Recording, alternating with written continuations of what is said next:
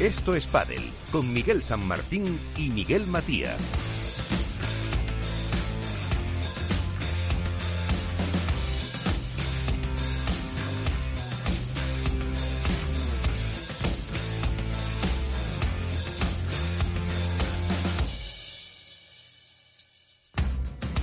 Muy buenas noches, saludos a todos. Empezamos, eh, yo creo que es el último, esto es Padel de la temporada, para hacer un poco balance de lo que ha pasado, de lo que puede pasar, de los cambios eh, y también, como no, de ese Master Final que hemos eh, vivido en Madrid en los últimos días. Así que no me enrollo más, vamos a saludar.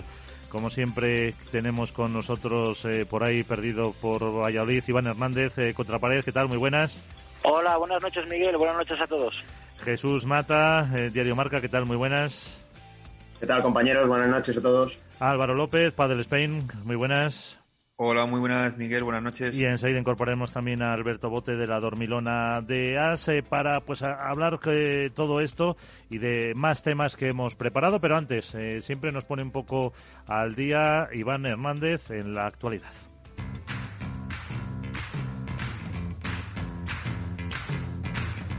Así viene la actualidad con Contrapared.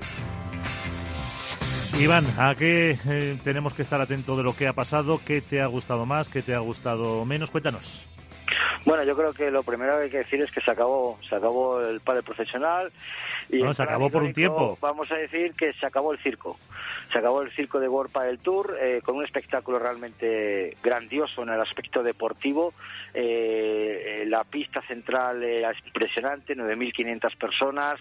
Deportivamente hablando, no, no dejó nada en el tintero, con la sorpresa de Mapi Sánchez Alayeto y Majo eh, venciendo a las número uno en cuartos de final con un gran partido, haciendo sufrir mucho en semifinales también a, a Bea y a, Martita bueno, yo creo que, que la parte femenina este, tenían un claro favorito el evento que cayeron Ale y Gemma, ¿no? Pablo Ayari hicieron un, tempo, una, un máster sensacional, una supremacía imponente, con un juego de, de, Paula potente, con un toque mágico de Ari, y creo que fueron las, las merecedas maestras. Yo creo que la lástima de la temporada de Ari y Paula han sido las lesiones, de los COVID, que hicieron que se perdieran dos, tres torneos que les hicieron perder muchos puntos, porque si no estuviéramos hablando a lo mejor de, otras número uno o haberse jugado el número uno también en este máster, como teníamos la esperanza de que ocurriera en el cuadro femenino. Juan Lebrón y Ale Galán demostraron una superioridad inmensa en una pista rápida, eh, que ellos fueron muy atrevidos en la red, con unas voleas impresionantes, con un juego desplegado impresionante. a Juan Lebrón le mantuvieron todos los, los, contrincantes en la parte de atrás, pero muy centrado en, en resolver los problemas que le plantearon a Ale Swift, perdón, a, a, Ale, eh, Galán. Y luego, pues bueno, pues la lástima de, de ver a un Vela Cuello caer entre Paquito y Martín, con un Paquito y Martín muy, muy buen, partido en esa primera fase, cuartos de final, no así en semifinales, en el cual yo creo que se vieron desbordados por un mágico Sancho Gutiérrez. De los partidos que, que vimos en semifinales en los que estuve, eh, pude acudir al Madrid Arena, yo creo que el partido de Sancho es de los mejorcitos que ha jugado este año, manteniendo el ritmo, acelerando, decelerando, sabiendo lo que tenía que hacer en cada momento. Se a un Paquito Navarro fuera del partido, a un Martín Dinero quizá le, le, le, le pudo la presión de poder obtener el número uno en, un torneo.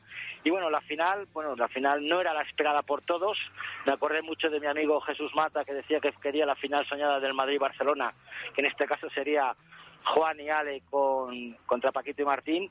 Pero bueno, no pudimos verla, pero vimos una final eh, muy bonita, con un gran De y un gran Ale Galán que no dieron opción a, a, a Tapia y a, Sancho, que todo el mundo decía que si hubiera jugado a Sancho como en el día anterior hubiera sido otra final, pero bueno, no le entraron los golpes, no le entraron los remates, muy atento Ale Galán a los remates de Tapia y de Sancho para sacarla por cuatro y yo creo que el aspecto deportivo fue excepcional. No así para mí, y eso es una opinión personal, el aspecto organizativo. Yo creo que el Maíz Arena eh, sí es más barato que otros centros deportivos en los que puede alquilar World del Tour, pero lo que no se puede es tardar más de una hora y media, dos horas en aparcar, que haya un solo bar para todo 9.500 personas, que se monten esos colapsos de personas tanto para entrar como para salir. Eh, yo creo que eso se lo tiene que replantear World del Tour y, esperemos que, que, den un paso adelante, pues que vayan a la Caja Mágica, a IFEMA, a otros sitios en el cual el acceso es mejor. Eh, otras cositas que han pasado, por supuesto, bueno, destacar lo de Mapi Sánchez Arayeto, impresionante. Algo deportivamente e informativamente, pocos medios de comunicación a nivel nacional, y esto me refiero a, los telediarios, a, los, a las televisiones, han hablado de este final de máster. Es algo que todavía el pádel tiene pendiente no así medios deportivos como el Marca con Jesús Mata y con Eras, con Alberto Bote, que sí han informado diariamente de los acontecimientos, pero yo creo que el pádel necesita todavía ese empujón televisivo para, para poderse hacerse más visible. Ayer saltó también la noticia, una entrevista de nuestros compañeros argentinos Padel Data y al Drive Padel de Alejandro y, Emma Ponce, en el cual entrevistaron a, a Fabriz Pastor, y desnudó algo que ya sabíamos, ¿no? Que Tito Ayemandi se pasa al circuito APT de, de Fabrice Castor y que deja el circuito World Padel Tour. Eh, vamos a ver ahora, a lo largo de esta semana, es una lástima que ya no seamos, eh, sea el último torneo, vamos, el último programa, porque a partir de esta semana vamos a empezar a conocer ya las parejas para el año que viene, eh, confirmaciones, desmentidos y también los posibles cambios de, de marcas, posibles renovaciones, la incorporación de Puma al pádel, la incorporación de Macron al pádel y veremos a ver cómo van evolucionando todos estos cambios. Yo creo que se nos termina un año mágico de, un gran torneo, un gran circuito con muchas pruebas y esperemos ahora que nos viene, por supuesto, el 2022 muy, muy calentito, no solo por el calendario que nos presentará World del Tour en febrero, sino también por las negociaciones de posibles opciones de, compra o venta de este circuito. Así que esas son las noticias, Miguel. Pues eh, con eso nos quedamos. Gracias, Iván, y entramos ya en materia.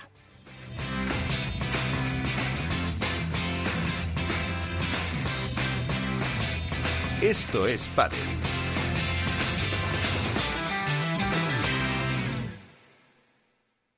El IBEX. El DAX. El Dow. Vuelve a máximos históricos.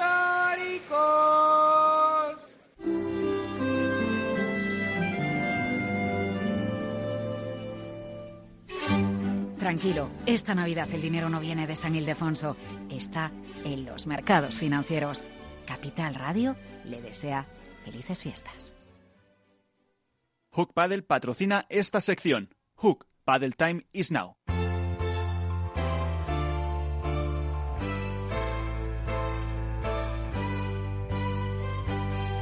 En esto es Paddle comienza el debate.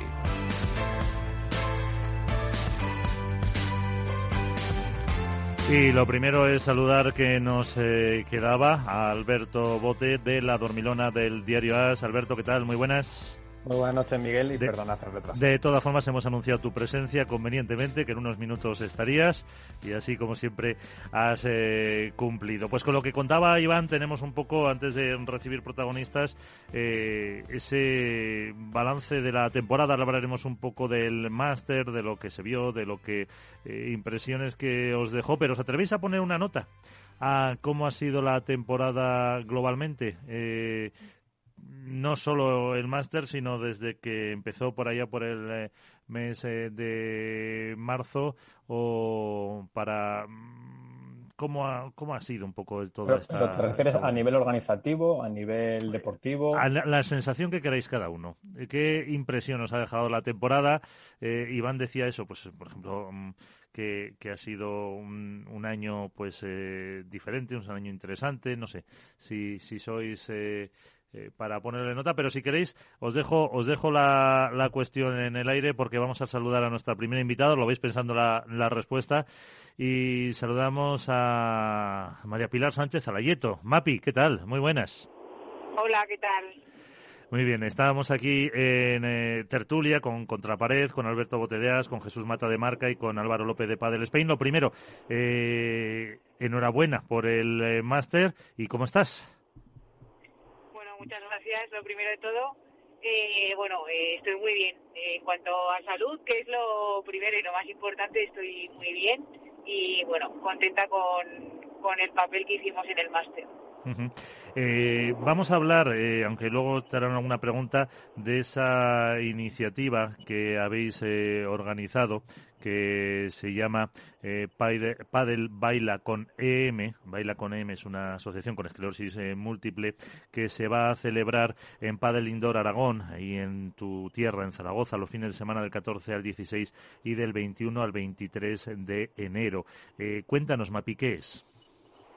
Bueno, pues es una, pues es un torneo benéfico que organizamos Majo y yo junto a la asociación.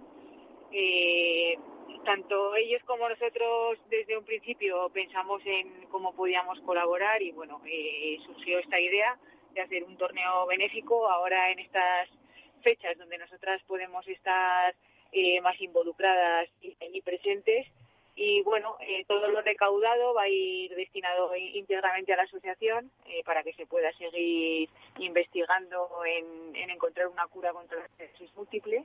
Y bueno, eh, además de, la gente que se apunte a participar, también se puede colaborar con la entrada fila cero o pues comprando sudaderas o pulseras. Eh, esa es la, forma sí que, que, se puede ayudar. Y qué tal qué tal va cómo vais eh, o cómo sabes si, si van yendo esas inscripciones pues eh, la verdad que el ritmo de las inscripciones está yendo bastante bien. Es verdad que nos hemos marcado un límite, pues porque tenemos un aforo limitado. Ojalá que lleguemos a, al máximo, pero de momento el ritmo es muy bueno y aún quedan dos semanitas para sentarse. O sea que bueno, contentos con cómo va. Eh, también, eh, como decía, se puede colaborar con esas eh, sudaderas y esas muñequeras en la, en la fila en la fila cero. Que, pues eso. lo único, si quieres, como comentario que ya te a lo mejor ya te lo han dicho, que por ver las sudaderas, que a lo mejor contabas tú que estaban trabajando en ello, las pulseras, ¿no? También para, para poder ver cómo son. Sí, bueno, si se meten a la página web del torneo, eh, en, como has dicho tú, en www.bailaconem.es, eh, ahí se puede ver cómo son las sudaderas y cómo son las pulseras, se puede elegir la talla, o sea que, que ahí pueden echarle un vistazo. Pues eh, no sé, Alberto Bote, Mata, Álvaro López, contrapared si tenéis una eh, cuestión para, para Mapi. Eh, Álvaro, perdón. Buenas, ¿qué tal? Bueno, yo lo, eh, lo primero es, igual que ha dicho Miguel, es darte la enhorabuena por la, por la temporada, por el máster. Em, a mí me gustaría preguntarte, eh, antes de que entren mis compañeros más en materia, es eh, una vez que ahora ha terminado el año, echa la vista atrás, eh, digámoslo, por todo lo que os ha sucedido, tanto a ti como a tu hermana, ¿pensabais que ibais a terminar la temporada así, que ibais a jugar este número de torneos, que ibais a jugar más, menos? O, si se han cumplido los objetivos que teníais eh, una vez eh, se supo de la enfermedad y todo esto en cuanto a, número de pruebas jugadas y rendimiento. Eh, bueno, a ver, es que es, es un tema complicado porque una vez me diagnostican la enfermedad, pues quizá los objetivos que te has marcado a principio de temporada cambian mucho y a partir de ahí es ir día a día porque lo malo que tiene la enfermedad es la incertidumbre que tiene, no, no sabes cuándo me va a dar un brote ni cómo me va a afectar, entonces, eh, pues como me pasó en Valencia, yo estaba allí y el día de antes entrené allí, entrenamos muy bien y el mismo día del partido me levanto y no puedo jugar, entonces eh, a partir de, de, ahí cambia todo y, y solo es el plantearte ir día a día. Luego es verdad que hemos estado pues peleando por entrar al máster porque al final pues hemos puntuado en cuatro torneos menos que, el resto de parejas y, bueno una vez cumplido ese objetivo lo que queríamos era era disfrutar del máster eh, que nos respetase la salud eh, esa semana y, tratar de dar todo lo que teníamos eh, pues y que no habíamos podido quizá haber desplegado durante la temporada. Jesús. Hola Mapi, ¿qué tal? ¿Cómo estás? Hola, ¿qué tal? Yo te quería preguntar, eh, centrándonos en la pretemporada de cara a 2022, a pesar de esa incertidumbre que tú, de la que has hablado, Mapi, de, lo que es esa enfermedad, eh, no sé si tienes algún plan específico eh, a nivel físico que sea algo distinto a lo que ha sido las temporadas anteriores, a nivel de preparación, quiero decir. Bueno, eh, sí que es una cosa que vamos a, tener que tener en cuenta porque, bueno, eh, es verdad que mi cuerpo eh, se fatiga mucho más hoy en día y, bueno, yo voy a intentar tratar de entrenar como una pretemporada normal. Es lo que digo, al final, eh, bueno, estoy diagnosticada, pero eh, quiero hacer de mi vida una vida normal como hasta ahora. Entonces, eh, es verdad que va a haber días que mi cuerpo esté más cansado, más fatigado, pero intento achacarlo al entrenamiento, no porque esté, tenga una enfermedad. O sea, eh, si un día estoy, estoy más cansada, pues sí, quizá tenga que bajar el pistón al día siguiente, pero voy a tratar de hacer una pretemporada como las anteriores. Además que este año el calendario se presenta de lo más intenso. Empezáis ya, eh, si no me equivoco, a finales de febrero con eh, al otro lado del Atlántico. Sí, sí, eh, si el calendario que, que nos han presentado se lleva a cabo va a ser un año duro. Sí, Ujú. sí. Eh, Alberto, Muy buenas, Mapi, ¿qué tal? ¿Cómo estás? Hola, muy bien. Bueno, primer- yo lo primero darte la enhorabuena eh, porque eh, lo que vivimos en el máster con vosotras en primera ronda, para los que llevamos en, en este deporte unos años, fue algo realmente emocionante. Una pena que no pudierais eh, llegar a la final, pero darte- daros la enhorabuena porque de verdad que fue un capítulo de esos que, que nos quedamos eh, en la memoria. Y, dicho esto, la tempo- tu temporada, vuestra temporada, evidentemente está marcada por lo que está marcada.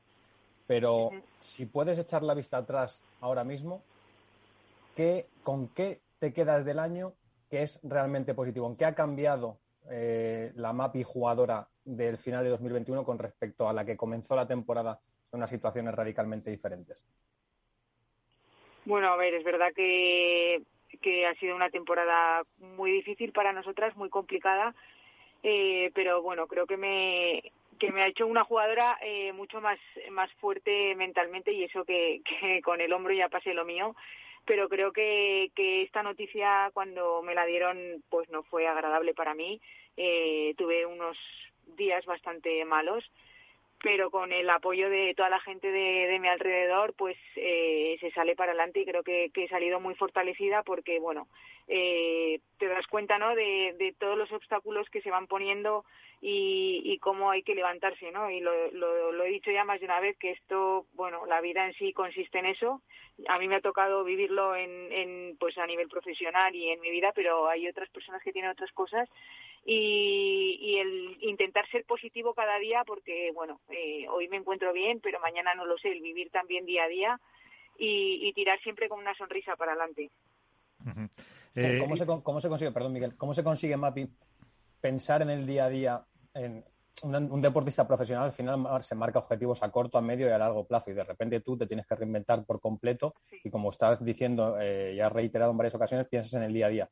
¿Cómo se consigue? O sea, que para la gente que también en cierta medida pueda estar atravesando momentos de dificultad en su vida y que se le recomienda que vaya día a día, ¿cómo se consigue pensar en el día a día? Bueno, es tratar de, pues eso, ¿no? De no, de no marcarte el mañana, porque al final hoy estoy bien, pero mañana no sé cómo me voy a levantar. Entonces voy a tratar de, de disfrutar, de, de hacer lo que pueda estar en mi mano ahora, en este momento, porque mañana si me planteo, me, venga, me tengo que ir a correr media hora, pero mañana me levanto y, y no puedo y, y ahí se ha quedado. Entonces, el intentar eh, dar todo lo que tienes ese mismo día, en ese instante, y mañana ya, ya se verá qué pasa. Y una última cuestión, eh, Iván, no sé si tienes... eh, Iván, ¿estás por ahí? ¿Para Mapi? Sí, sí, estoy aquí, estoy aquí. Bueno, Mapi, lo primero, felicidades por, por llegar al máster. Y bueno, yo la verdad que pude verte en las semifinales cuando, cuando llegué a, a Madrid. La verdad que fue una alegría inmensa de ponerse los pelos de punta uno, ver a, a una batalladora, a una guerrera en la pista. Yo quería preguntarte, pues sobre todo, ¿cómo te sentiste en, esa pista central con tanta gente? Aunque ya has estado muchas veces, ¿no? Pero después de, de- de- de la dura temporada el cómo es volver a, a- vivir una semifinal de un máster. Esa es la primera pregunta. Y la segunda, bueno, más o menos mm, me la ha hecho Alberto, ¿no? Pero, ¿cómo duerme Mapi Sánchez Zarayeto un día antes de cualquier partido, de cualquier partido, pensando que a lo mejor no te vas a poder levantar de los dolores que tienes, el trabajo mental que has hecho, ¿cómo, cómo lo has hecho?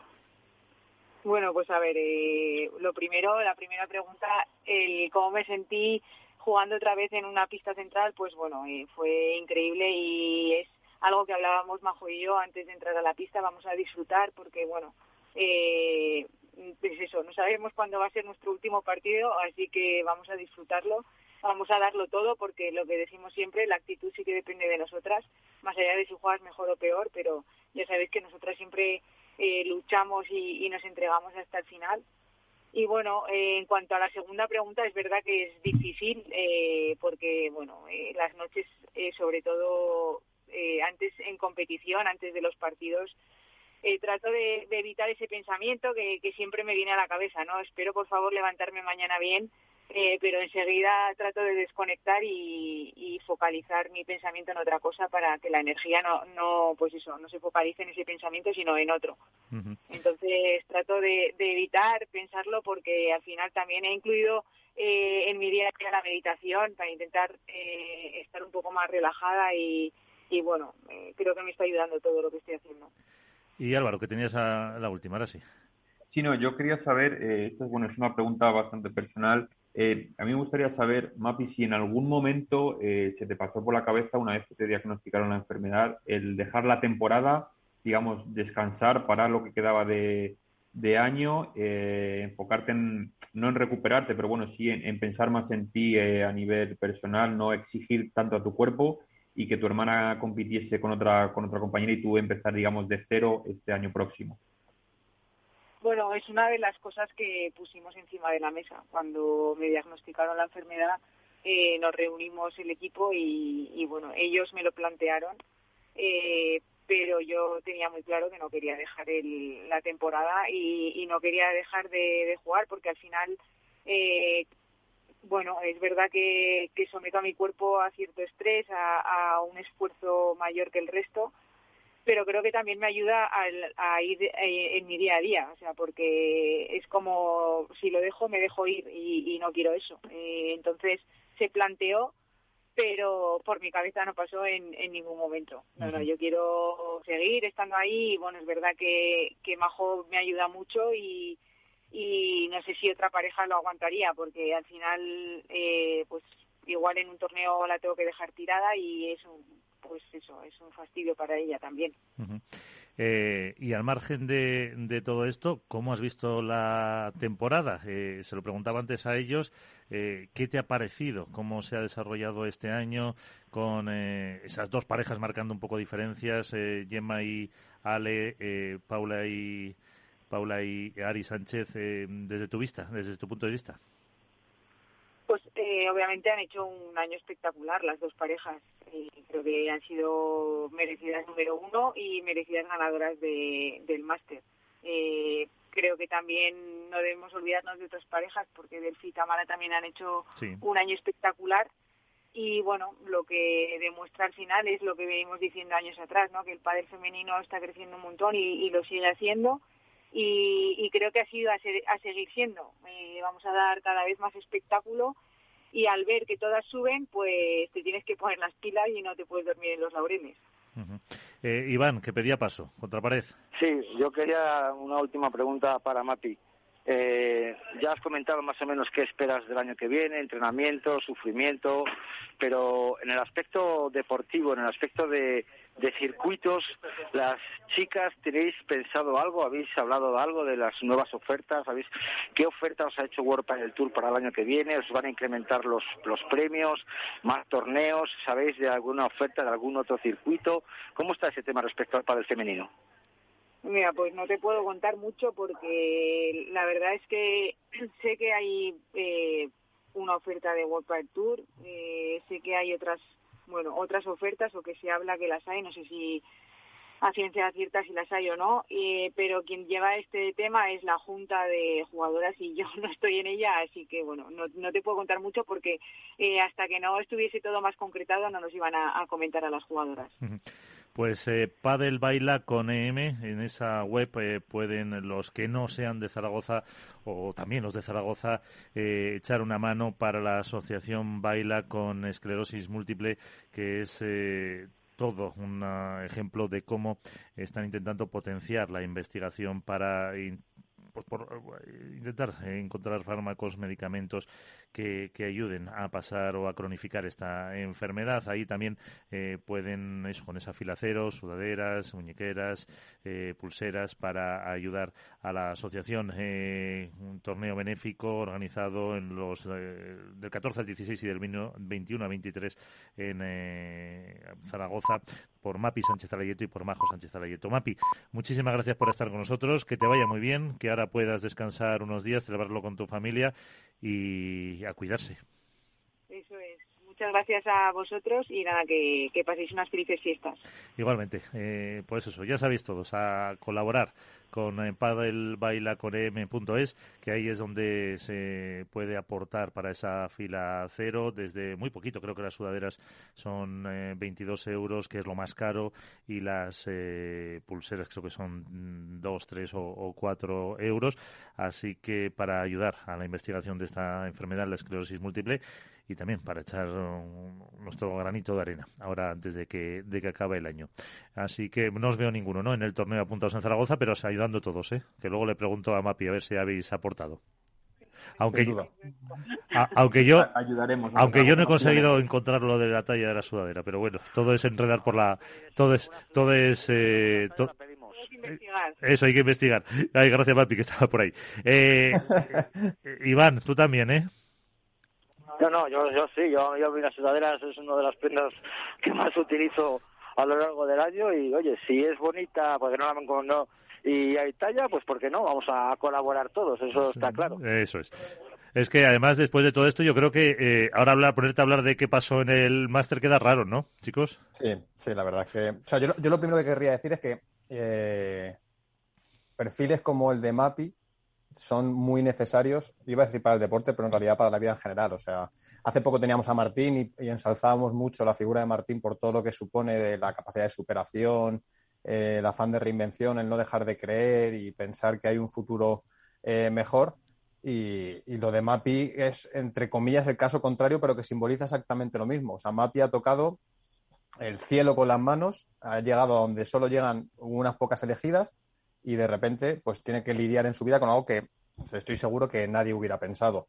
Y, tiene que ser muy complicado, eh, por eso insistía yo en lo del día a día, que ya lo, lo, ha, lo ha, resaltado muchas veces, eh, cómo, cómo, se afronta algo. Habla de la meditación, yo, empatizo en cierta medida con cosas de las que dice por, por un proceso de ansiedad que, que viví. Eh, y es muy complicado, es muy, muy complicado tener que vivir el día a día. Eh, porque, porque es que Mapi tenía la vida que todo jugador de pádel deseaba y de repente pues tiene que centrarse en algo que, es que no pasaba en su rutina. Entonces creo que, o que yo solo puedo darle la enhorabuena. Independientemente de lo que haga dentro de una pista ya, el resto de su carrera deportiva, lógicamente ha sido número uno, yo solo puedo cada vez que salte una pista levantarme y aplaudir. Es lo único que puedo hacer. Sí, hay que decir que la, esclerosis múltiple de MAPI, si no me equivoco, en su día, eh, bueno, lo publicó ella misma, es eh, un, no sé si la palabra es variedad, pero es una eh, un tipo de, esta patología que es recurrente, que le dan brotes esporádicos, no son continuos, lo que eso, pues lo que dice, le permite pues estar de cuando en cuando, la mayor, ahora afortunadamente últimamente, pues bien para, para poder competir, pero con esa incertidumbre que le preguntaba Iván de cómo se levantará que vivir con incertidumbre. O sea, la incertidumbre es, mm, no sé, la antítesis de la vida, probablemente. O sea, todos necesitamos certezas para caminar y para eh, tener motivación, esperanza, alegría, ilusión y, ser capaz de lidiar con la incertidumbre y hacerlo con la entereza, siendo un ejemplo eh, dentro y fuera de un deporte como lo es Mapi, de verdad que me parece, eh, abstrayéndonos un poco de la faceta deportiva, me parece una barbaridad porque los, podía haber elegido el camino, entre comillas, fácil y haber dicho hasta aquí, me reinvento y sin embargo, eh, no sé, no, me sale más que eso, darle la enhorabuena y aplaudir. Sí. Eh, entrar cuando queráis, Jesús. Yo me uno, bueno, eh, a lo que ha dicho Alberto, ¿no? Sobre todo esa, esa incertidumbre en el, en el mundo del deporte al final es, es, casi mortal, ¿no? El hecho de, es que lo decía ella misma, a mí se me han puesto los pelos de punta cuando decía, no, claro, es que yo me acuesto un, día de antes de jugar un torneo y no sé si, voy a poder jugarlo directamente, o sea, es que es, tremendo, ya también eso, alejándonos un poco de, lo que es el deporte, es, simplemente el día a día, es, el decir, eh, bueno, no sé cómo me voy a poder levantar mañana, mañana no sé si voy a tener dolores, si voy a poder ir a bajar al supermercado a hacer la compra, a, lo que sea. Es, es, complicado, Mapi, Mapi, es un ejemplo y no solo en el mundo del deporte, sino yo creo que eh, es cierto lo que dice Alberto, que es una figura muy, muy necesaria ¿no? para que lo vean pues, todo el mundo, todos los niños, incluso nosotros, todos, todos los aficionados al pádel, todos los aficionados al deporte, eh, que tengan en Mapi, pues decir, mira, esta chica eh, aparentemente lo tenía todo, por así decirlo, una jugadora profesional que ha sido número uno, que, ha ganado muchas cosas, que era feliz en, su trabajo, que al final es el pádel, y de un día para otro la vida cambia. Yo creo que eso es importante tenerlo en cuenta para, para tomarse las cosas, como ella ha dicho también muchas entrevistas a lo largo de, todos estos meses el, hecho de, priorizar ¿no? las cosas por las que te enfadas, por las que a las cosas que le das demasiada importancia, ¿no? que eso es, muy fácil decirlo ¿no? muchas veces desde nuestra posición y, por desgracia eh, muchas veces hasta que no te ocurre algo así no te das cuenta realmente de, todo lo que tienes y, yo creo que esa es la enseñanza más bonita ¿no? que nos puede que nos puede dar Mapi desde, desde su perspectiva, claro. Pues eh, Álvaro, eh, si no te... Iván, ¿qué vas a decir? Y hablamos un poquito de deporte, hombre. A, punto de saltarse las lágrimas con Alberto y Jesús, estáis enamorados. Eh, pero bueno, ¿quién no se enamora de una jugadora como Mapi? Que, que lo que le he preguntado yo, el cómo puede dormir una persona sabiendo que al día siguiente igual no se puede ni levantar. Una persona que ha estado entrenando durante 15 días y justo el día del partido, el primer día en Valencia, 1-0, se tiene que retirar porque tiene las piernas dormidas y luego vuelve a pasar otra vez en otro torneo y sigue y se levanta y sigue y se levanta y se cae y se levanta, no solo ella, sino todo su equipo. Yo creo que eso es como ejemplo en las escuelas de cualquier deporte, no solo del pádel, de cualquier deporte, porque lo que dice Alberto es lo que dice Jesús. El camino fácil es, dices, mira chico, hasta aquí me quedo, lo siento mucho, majo, búscate compañera, me dedico a, a mantenerme, me dedico a hacer coach, a dar clases, a tal, pero no, no, ya dijo aquí por como buena maña que son y, y lo digo por, por buen conocimiento por mi pareja que es maña también eh, son duras de pelar, son cabezonas, son son guerreras y tiran adelante. Yo creo que es un ejemplo claro y yo lo que he preguntado es que cómo puede dormir una persona sabiendo que va a jugar una semifinal de un máster y dices, coño, y si mañana tengo la pierna izquierda dormida, ¿qué hago? O sea, eso sí, el trabajo psicológico brutal, no independientemente del mantenimiento físico que tenga que hacer. Pero vamos, es de alabar totalmente, de alabar totalmente. Bueno, pues eh, hablamos un poquito de pádel, entonces, de pádel ya de competición, de, todo esto, para, para ver un poco eh, qué resaca os ha dejado ese, ese máster antes de, de tener a más eh, protagonistas.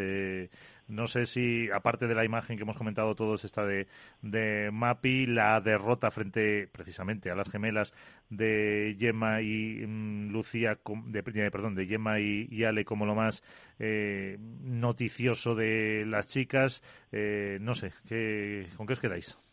Jesús. perdóname que se interrumpa, chicos, que, con la mano levantada.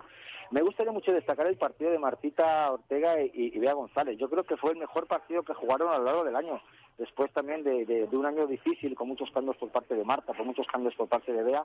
Yo creo que, el partido que jugaron, que perdieron en tres sets, eh, fue de los mejores que, las he visto yo este año. Yo creo que es un, cambio muy positivo. Lástima que haya llegado un poco tarde, pero creo que, nos puede marcar un poquito eh, el inicio del 2022 en el que creemos y pensamos que el proyecto Marta Ortega, Beatriz González va a seguir adelante y que creo que, eso las va a dar un impulso para volver con, mucha más fuerza. Y me quedo con ese partido porque fue creo que, el, mejor del máster porque luego la, supremacía de Paula Yari al respeto con todo el respeto a todas sus compañeras en el máster fue abrumador y, con eso me quedo. O sea era, era ese pequeño punto el de Martita y Bea y luego la supremacía de Paula Yari. Jesús. Bueno, yo me quedo, o sea, no quiero ser negativo, pero yo ya sabéis todos los que, lo que, con los que he convivido estos días que, me ha quedado esa espinita, yo creo que a todos, eh, de esa, de esa gran final que no tuvimos. Es que estaba, estaba marcado, estaba escrito, incluso el propio Sancho al acabar la semifinal dijo el pobre algo así como hemos, hemos dejado el pádel sin, sin algo histórico, ¿no? Y a mí es verdad que, bueno, se queda ese, pequeño mal sabor de boca, vamos a llamarlo así, porque una final de Lebron Galán contra Paquito y contra Dineno eh, yo lo dije, digo, yo creo que explota Madrid Arena directamente. O sea, yo creo que, hubiese sido lo que, lo que todos y lo que este gran año merecía. Eh, a mí, de este máster, bueno, me quedo con esa semifinal precisamente de, de Sancho y, Tapia contra Paquito y, Dineno. Me sorprendieron para bien y no, y no porque no esperase mucho de, una pareja eh, como Sancho y como Agus, sino porque, bueno, les vi súper, súper metidos. Creo que, creo que cuajaron un, gran torneo. Eh, vimos, eh, también lo comentábamos muchas veces, ¿no? En, ese momento en el que ya ves a Agus enganchado en los partidos, en ese momento ya te das cuenta de que, de que esa pareja va, va, a darlo todo. Fueron muy, muy superiores a Paquito y a, y a Dineno, pero me quedo con ese gran torneo y sobre todo con los grandes momentos que nos dejó Sancho Gutiérrez, con algunos eh, gestos, recuerdo una bola en la final que, él reconoció que le había tocado, esos, esos gestos, que, esos buenos gestos, esos buenos momentos que, tiene Sancho y esas buenas palabras además que, dedicó tanto a los números uno como, como a Paquito y a Dineno, eh, me quedo quizá con eso, con el, con el buen papel de esta pareja y, con la figura de Sancho. Álvaro, Alberto. Bueno, yo principalmente, eh, hablando primero del cuadro masculino, me quedo, digámoslo un poco así, por la, disparidad de resultados que hubo tanto el jueves como el viernes, porque en uno de los dos partidos hubo eh, un dominio absoluto de una de las parejas. Quizá eh, el viernes destacar sobre todo que Chingoto y Tello no terminaron de, de cuajar, no ha sido una temporada excesivamente buena para ellos. Eh, y, ya te digo, y otro de los partidos pues fue eh, igualdad absoluta, el de jueves el de Pablo Lima y, Momo contra Alexis Tupa, eh, se decidió por, por nada, y el, y el viernes el de Vela y Coello contra Paquito y, Martín igual. En chicas, quizá lo que más me destaca a lo mejor, bueno, hemos hablado de, de, Ari y de Paula, que fueron una apisonadora, el 0-6 que le metieron a, a y a Virginia el sábado, que creo que que vamos, en un máster quizá que es donde más igualdad debe de haber entre las parejas, es muy destacable. Eh, también me quedo con, yo las, de, bueno, yo las denominé las tapadas, pero bueno, Lucía y Marta, que personalmente no contaba con ellas quizá para llegar eh, a la final y quizá tampoco a las semifinales, pero bueno, eh, el hecho de a lo mejor no ser una de las parejas candidatas y demás les vino bastante bien para, para sacar músculo, para sacar su mejor rendimiento y para, y para llegar a donde han llegado jugando eh, un padre muy sólido, que creo que el año que viene habrá que tenerlas bastante cuenta, en cuenta, aunque sean de las más veteranas. Y luego, sobre todo, yo me quedo con eh, la exhibición de, de Sancho del sábado ante Paquito y Martín. Creo que fue, si no es su mejor partido del año, eh, para mí uno de los mejores y, la verdad que levantó al público, más allá de que siempre Tapia es el más espectacular por el juego que tiene, pero Sancho es que yo creo que falló poco o nada el sábado prácticamente. ¿Y queda Alberto? Pues sí. Eh, a mí me sorprende que ninguno le da relevancia que Galán y Lebron son eh, los números uno por segunda temporada consecutiva, que se coronan como maestros, como pareja, que no lo habían conseguido. Jesús, puedes interrumpir, ¿eh?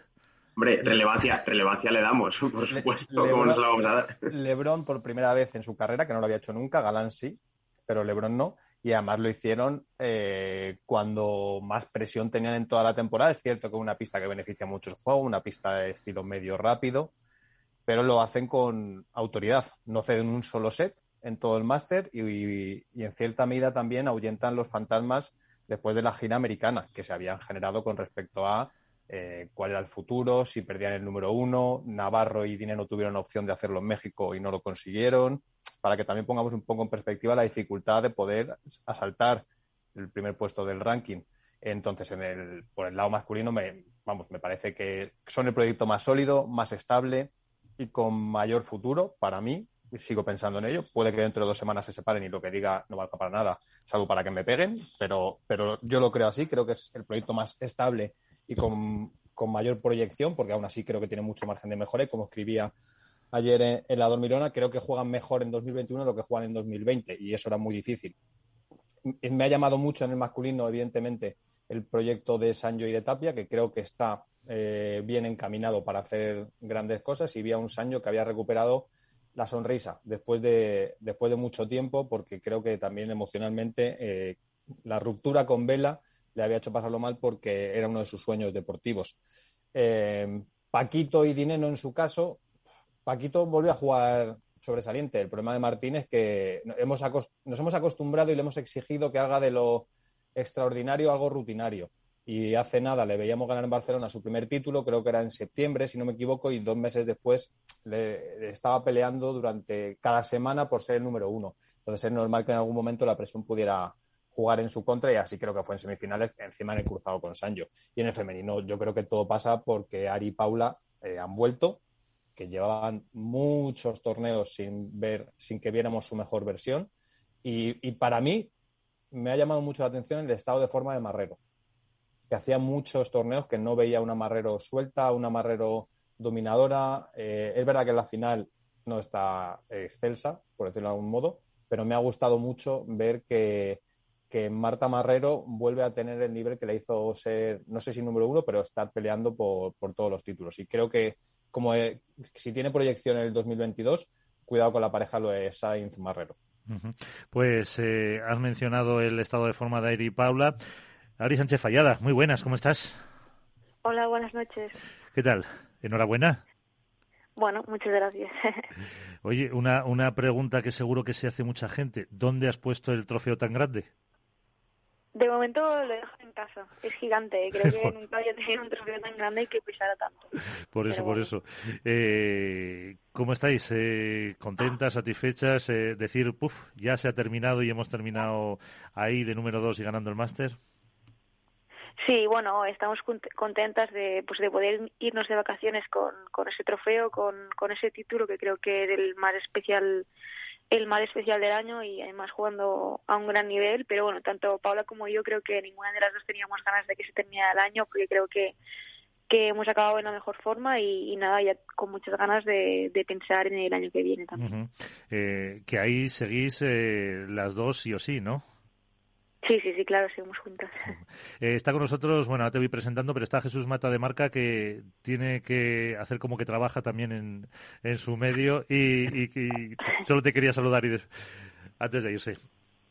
Hola Ari, ¿qué tal? ¿Cómo estás? Hola, ¿qué tal? Bueno, que, quería hacerte una pregunta rápida. Es cierto que recuerdo después de, después de haber ganado ambas el máster, dijo Paula en los micrófonos algo así como que bueno, que no era tiempo de, de, lamentos eh, para, por, el tema de, no haber logrado el número uno. Eh, no sé si eso ya lo, lo, habéis comentado o si os queda, os queda, cierta espinita clavada, conociéndoos a las dos, eh, todo lo competitivas que sois. No sé si, si bueno, y viendo además cómo habéis acabado la temporada con este máster, no sé si os queda esa esta de, si no hubiese sido pues por el COVID en un torneo, por tu lesión en el otro, pues podríais haber estado incluso más cerca, ¿no? Incluso haber llegado con opciones a, a este último torneo, ¿no? Para lograr el número uno. Sí, bueno, al final siempre te queda pues esa espinita clavada. Eh, al final cualquier jugadora yo creo que trabaja para, para ser número uno. Creo que bueno que ha sido un año muy positivo, que, que no lo hemos conseguido. Eh, tampoco sabemos qué hubiera pasado sin esos dos torneos, pero lo que está claro es que al final Alejandra y Gemma han sido más regulares, eh, han ganado más torneos, lo han hecho mejor que nosotras y se merecen ese número uno. Y lo que tenemos claro es que, que ha sido un año muy positivo, que hemos ido de menos a más y que el año que viene trabajaremos pues para para, para este objetivo del número uno. Eh, Jesús, eh, muchas gracias por colaborar con nosotros y hasta un próximo programa. Gracias a todos, compañeros. Un abrazo grande, buenas noches y, felices fiestas a todos. Igualmente. Alberto Bote, de la Dormilonadeas. Muy buenas noches, Ari. ¿Cómo estás? Hola, buenas noches. Muy bien. Eh, primera temporada en la que podríamos decir eres la líder del proyecto o por lo menos así se entiende desde fuera, ¿no? Eres quien lleva la responsabilidad de capitanear eh, la pareja, porque anteriormente, por una cuestión de experiencia de tus compañeras, pues, pues a lo mejor no era así. ¿Cómo... Ari, te está llamando vieja, ¿eh? Sí, sí, ya lo veo. bueno, si lo quieres interpretar mal, sí, pero, pero, no. va por ahí. No, ya lo interpreto yo. Ah, ya lo sé. La cuestión es, ¿cómo te has visto en ese primer año en el que realmente has tenido que llevar el liderazgo del proyecto, por un lado? Eh, ¿En qué crees que te ha hecho mejor jugadora? y, qué cosas has analizado diciendo, esto hasta ahora no tenía por qué hacerlo y, veo que voy a tener que empezar a asumir según qué roles? Bueno, para mí, después de jugar dos años con Alejandra, como tú has dicho, pues al final eh, me ha ido súper bien, siempre le estaré súper agradecida porque he aprendido mucho a su lado y luego yo creo que ya estaba preparada para, para un proyecto nuevo, un proyecto mío y, y desde el minuto uno pensé pensé en Paula, eh, que creo que al final es una como mi pareja perfecta porque es zurda, es explosiva y al final con, con mi juego que soy una jugadora de revés que a lo mejor eh, pues me falta un poco de, altura, de, de, alcance y yo creo que, que es mi, mi pareja perfecta y, al final sabía que pues confiaba en ella y, y, la verdad es que me he sentido muy muy cómoda este año. Eh, creo que, que las dos hemos tirado hemos tirado del carro y, y nada, sobre todo estoy feliz de pues de haberme creo que demostrado a mí misma que que, he sido capaz de, de tirar para adelante cuando también las cosas no, no estaban difíciles, de, de ayudar a Paula en, en todo lo que he pedido y sobre todo de, luchar en, en dos momentos que a lo mejor en otros momentos en, en otros años al final tiraba un poco la toalla, pero este año creo que, he luchado todo y, siempre he hecho lo mejor para, para el equipo. Uh. Álvaro. Hola, muy buenas, campeona, ¿qué tal? Hola. Eh, bueno, yo quiero preguntarte, eh, Ari, obviamente este año a nivel de resultados ha sido, ha sido el mejor, incluso mejor que en 2019, que si no recuerdo mal ganaste cinco títulos, eh, pero más allá de lo que son los, los trofeos que, que, tienes en la vitrina, yo quiero saber a nivel personal, ¿qué es en lo que más crees que ha cambiado y mejorado por ende tu juego? Eh, para conseguir eh, todos esos títulos y sobre todo en qué ha evolucionado esta ARI, no sé si versión 2.0, 3.0, pero en qué ha evolucionado eh, dentro de la pista. Bueno, yo creo que, ahora soy una, una jugadora una jugadora mucho mucho más tranquila. Creo que he pasado por por muchos momentos y de todo, pues al final se, se aprende eh, y creo que necesitaba dar un paso un paso así para, para acabar de confiar más en mí y de darme cuenta que, que podía hacerlo. Y bueno, eso, eh, una jugadora súper eh, tranquila en la pista, afuera también, y que pues he aprendido a manejar mejor todas las situaciones de, del juego, de, de presión, de nervios, de, de estrés y, y, al final yo creo que esto es gracias a mi equipo de muchos años de trabajo y creo que, que este año sí que he dado un paso al frente y, y ahora pues me queda otro paso que, que también tengo ganas de, de, dar, que al final es acabar número uno. Uh -huh. eh, Iván, eh, ¿estás por ahí? Sí, estoy por aquí. Eh, hola Ari, buenas noches. Felicidades hola, buenas por, el, por el, la maestría, eh, pero yo quería quedarte, hacerte una pregunta diferente, ¿no? En el sentido de, ha sido un año excepcional, cinco torneos, el máster, pero o, positivamente, ¿qué te quedas? El campeonato del mundo, ya has sido campeona del mundo de, en todas las categorías, pero después de, de todo este año, ¿campeonato del mundo o, o máster de Madrid?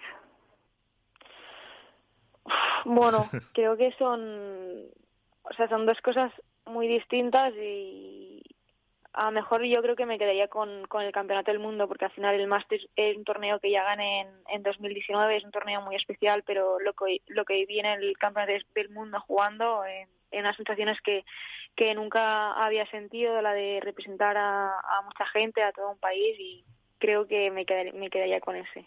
Uh -huh. No, y aparte como fue la final, ¿no? Que al final jugasteis vosotros el punto definitivo con Argentina en un partidazo entre sets, la, la presión que teníais, yo creo que eso también le da mucho más valor a ese título, ¿no? Claro, claro, al final es, es todo, creo que, que se dio todo, justo nos tocó jugar como el partido un poco así decisivo, que es verdad que aún si perdíamos quedaba un partido, pero al final poder dar ese ese punto al equipo que, que, nos hizo campeonas creo que fue algo especial y es un, un partido de tres sets que, que pasamos por muchos momentos y al final conseguimos sacarlo adelante y, y la verdad es que fue una experiencia increíble que, que nunca había vivido y que siempre, obviamente, siempre voy a recordar. Eh, Ari, en, el proceso evolutivo de tu juego, tú, mismo has remarcado que bueno, has, asumido un rol en el que la regularidad, el volumen de juego, quizá, ¿no? la estabilidad es lo que predomina a la hora de, llevar una, línea estratégica. Y sí que yo recuerdo que en tus inicios, especialmente con Martita eh, y demás, eras una jugadora que tenía, que recurría a la pegada con frecuencia y en el máster hemos visto que en ciertos momentos te has, te has atrevido con ella y, te hemos sentido, por lo menos desde la grada, liberada. Un, hay una imagen muy icónica tuya después de un remate, si no me equivoco, que sale por tres, que sueltas un grito como de, liberación. Eh, ¿Crees que ese paso de atreverte también más con la definición, de acompañar a, un, a una Paula que, que gusta mucho de, de, definir, es el salto que os hace falta para poder, como tú has dicho, atacar el número uno en 2022 o pasa por establecer aún más un mayor volumen de juego y ser mucho más fiables y solventes durante la temporada? Sí, bueno, yo creo que, primero tenemos que conseguir un poco, al final, ser más regulares todo el año, porque al final creo que hemos tenido este año dos, tuvimos dos, dos momentos bastante malos, que fue uno primero después de Alicante y el otro el mes de septiembre, que fue ahí se decidió, se, se hicieron muchas cosas y ahí no estuvimos a la altura. Y luego, en cuanto a mí personalmente, creo que sí, que, que al final es cuestión de, cuestión de confianza, la pegada la, la tengo, cuando entreno eh, le pego y al final pues me falta de eso de acabar de jugar de, de, jugar en los partidos como, como entreno. Pero bueno, es una cosa que, que estoy trabajando, que, que sé que la tengo y que también es muy importante pues para mí mostrarla y que, y que eso sí que es verdad que puede ser que nos falte para, para el año que viene ser eh, número uno. Bueno, pero también es todo al final eh, más entrenamiento, adaptar, eh, trabajarlo y, y sí. es un objetivo pues fácilmente conseguible. No lo del número uno a lo mejor, porque tampoco depende tanto de vosotros, pero sí claro. a lo mejor tener ese, ese juego. Antes hemos hablado con eh, Mapi, mm, también de, pues de su torneo solidario, eh, pero también de, de la temporada. Eh, ¿Tú con qué te quedas? ¿Con qué momento de la temporada? A lo mejor me decías lo del campeonato del mundo, pero más del circuito circuito, eh, ¿qué sensación te ha dejado? ¿Que ha sido una gran temporada en general en lo que ha sido el pádel femenino? Sí, yo creo que, eso, que estoy feliz de que el pádel femenino pues eh, esté a este gran nivel, que, que los aficionados, la gente pues nos sigue, no, nos, nos apoya y creo que, tenemos que seguir eh, por este camino y, ha sido eso, un año muy igualado, creo que, que el año que viene lo va a ser aún más, van a estar ahí más parejas de arriba luchando por el, por ese número uno y por ganar títulos y, y la verdad es que creo que, que, es un año muy positivo en general para todo el pádel femenino. Eh, una última cuestión, Iván. No, no, no, no, ninguna. Ya que, que dónde tiene pensado irse de vacaciones, Ari. No, no, no, no tengo ningún viaje así largo planeado. Sí que me voy a ir algunos días a la nieve, pero bueno, eh, estoy un poco en casa con, con mi familia y, y a descansar. Pues eso, a descansar. Bueno, pero nieve no podrás hacer, ¿no? No, no sabes que era un, deporte, un deporte de riesgo para un deportista profesional. O vas a hacer raqueta, no. paseos, o al final te vas a acabar sí. montando en una tabla.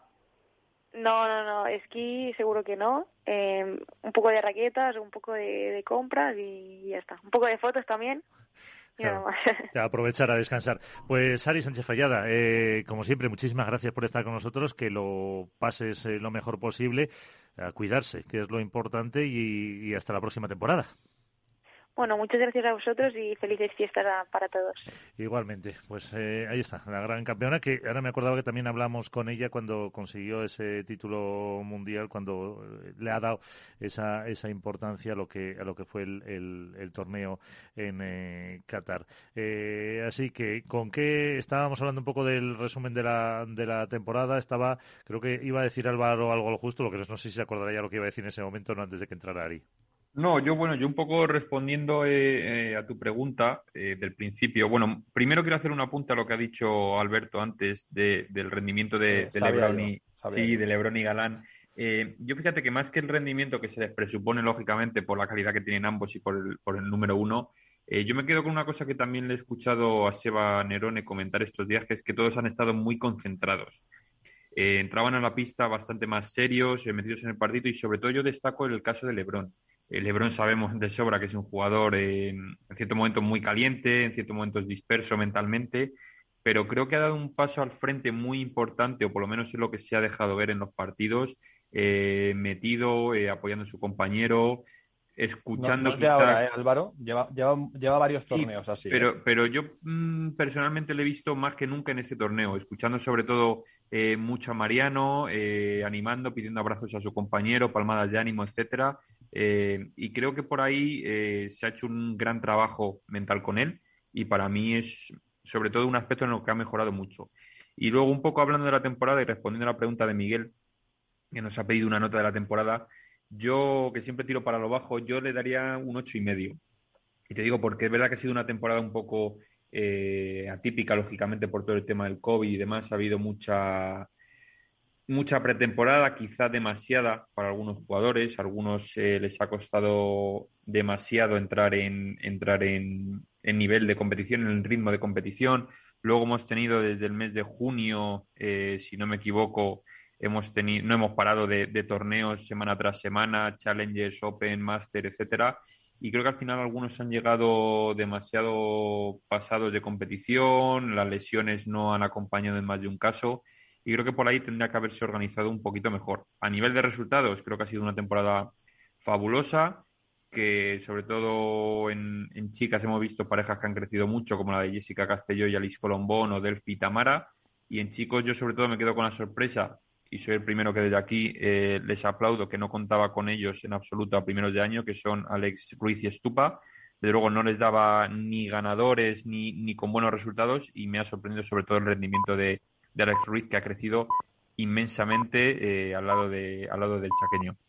A ver, lo que decías, eh, Álvaro, sobre que se les sobresupone, evidentemente, el rendimiento a Lebron y a Galán, es, lógico, porque son los números uno, eh, es el torneo más importante de la temporada, pero al final los números uno son los que están cuando tienen que estar y la forma en la que tienen que estar. Y Galán y Lebron, siempre que ha hecho falta, eh, han estado. Y, esa es la verdad, o sea, y, no van de mérito del resto, sino el, donde se juega todo, perfecto. Pues el máster o sea, en el máster, más por mérito de Navarro y de Dineno que por demérito de Lebron y de Galán. Todo se ha dicho. O sea, la regularidad de Dineno y de Navarro hace que lo que en septiembre estaba finiquitado, que era el número uno, se reabra y, se, tengan opción real de conseguirlo en México y en el máster. Y sin embargo, la mejor versión de Lebron y de Galán la vemos en el momento que, hay que verla, que es jugando en la pista que les favorece, evidentemente, que es una pista medio rápida, pero con la mejor versión del año.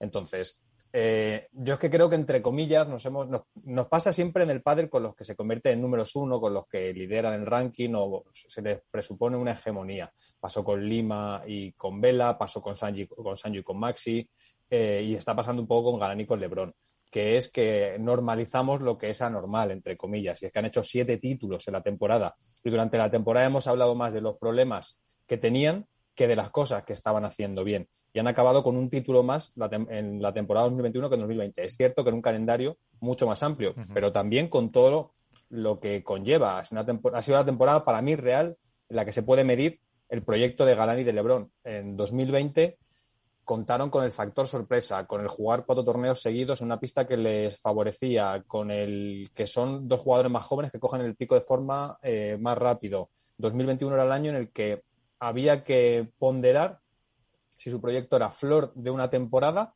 o podía estar llamado a algo más, que es lo que yo siempre he defendido.